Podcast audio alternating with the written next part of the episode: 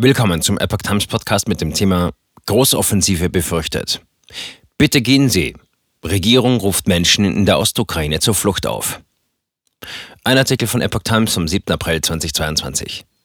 Die ukrainische Regierung hat die Einwohner im Osten des Landes wegen einer befürchteten russischen Großoffensive zum sofortigen Verlassen der Region aufgerufen. Dies müsse jetzt geschehen, andernfalls riskierten die Menschen dort zu sterben, erklärte Vizeregierungschefin Irina Vereshchuk auf Telegram am Mittwoch.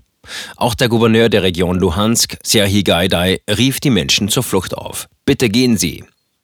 Russland hatte sich zuletzt aus dem Raum Kiew und der Nordukraine zurückgezogen und angekündigt, sich auf den Osten und Süden des Landes konzentrieren zu wollen.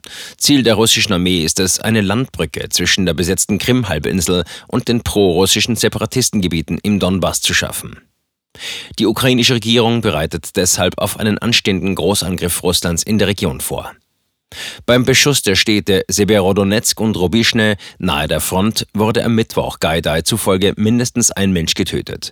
Er warnte, dass der Feind vor der totalen Offensive all diese Orte vollständig zerstören wird.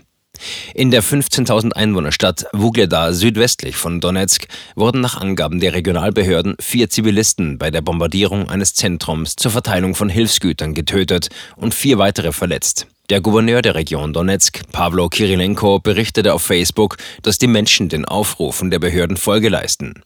Die Evakuierungsroute wird mehr genutzt. Flucht aus Mariupol. Unterdessen gelang 500 Ukrainern, die ursprünglich aus der belagerten Stadt Mariupol im Südosten kamen, am Mittwoch die Flucht mit einem Konvoi unter dem Schutz des Internationalen Komitees vom Roten Kreuz, IKRK. Sie kamen am Abend aus der von russischen Truppen kontrollierten Hafenstadt Berdjansk in Saporischia an. Eine IKRK-Sprecherin sagte der Nachrichtenagentur AFP, diese Menschen haben wirklich das Schlimmste erlebt. Die Menschen hätten Mariupol teils zu Fuß verlassen. Das IKRK erklärte auf Twitter, die Helfer hätten zuvor fünf Tage lang versucht, Mariupol zu erreichen. Dies sei jedoch aufgrund der Sicherheitslage nicht möglich gewesen. Der Sprecherin zufolge gibt es in der seit Wochen eingekesselten Stadt keine Nahrung, kein Wasser, keinen Strom. Ukrainischen Behörden zufolge sind dort noch 120.000 Menschen eingeschlossen. Der Stadtrat von Mariupol korrigierte am Mittwoch bisherige Schätzungen zur Zahl der Toten in der Stadt nach oben. Bislang war von mindestens 5000 Toten die Rede gewesen. Angesichts der Größe der Stadt und der Dauer der Blockade könnte es jedoch Zehntausende Opfer unter der Zivilbevölkerung gegeben haben, erklärte der Stadtrat bei Telegram. Die Angaben können derzeit nicht unabhängig geprüft werden.